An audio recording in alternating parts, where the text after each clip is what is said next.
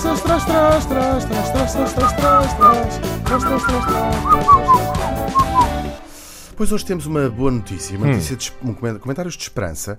Ah, os É comentários dos jornais, como se sabe, estão quase sempre sequestrados por comentários fascistas e coisas, ah, pessoas horríveis a dizer coisas ah, sem sentido nenhum.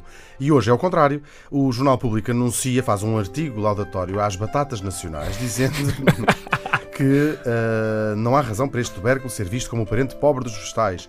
Uma visita à batata nacional, exaltando aqui ah, as virtudes da batata, das batatas portuguesas. As batatas portuguesas mostram o que valem, dizem eles. Pois isto não caiu bem ah, para os, as mentes mais liberais de, de alguns ah, leitores. O Álvaro Cardoso diz, por exemplo, são apenas batatas, não é preciso armarem sem Mário Machado. e ah, a Belinha Guedes ah, remata com o, as batatas são todas iguais. Ah! Muito, uma mensagem de esperança. Não me obriguem a vir para a rua gritar. Igualdade para as batatas. Igualdade, não há nada batata nacional, nós vivemos num mundo global. Esta coisa tem que acabar, isto tem que acabar. Não me obriguem a vir para a rua gritar nas manhãs da 3, sempre também em antena3.rtp.pt.